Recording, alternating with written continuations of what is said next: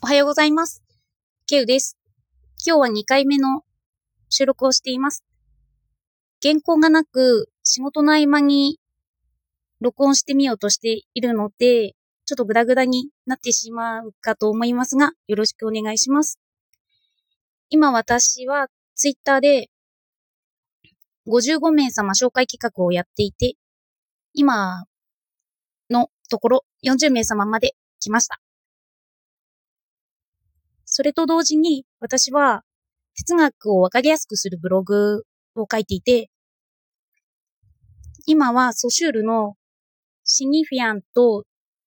シニシシニフィエについての理解を深めています。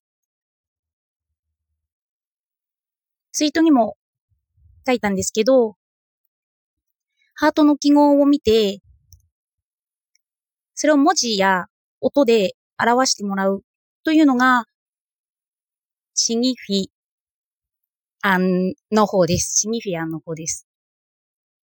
それで、そのシニフィアンからイメージするのが、まあ、愛や恋と聞いて、いろいろイメージが浮かぶのが、シニフィエというイメージです。ちょっと言語だと分かりにくいというのがあるんですけど、使いこなしていけば分かりにくい言語も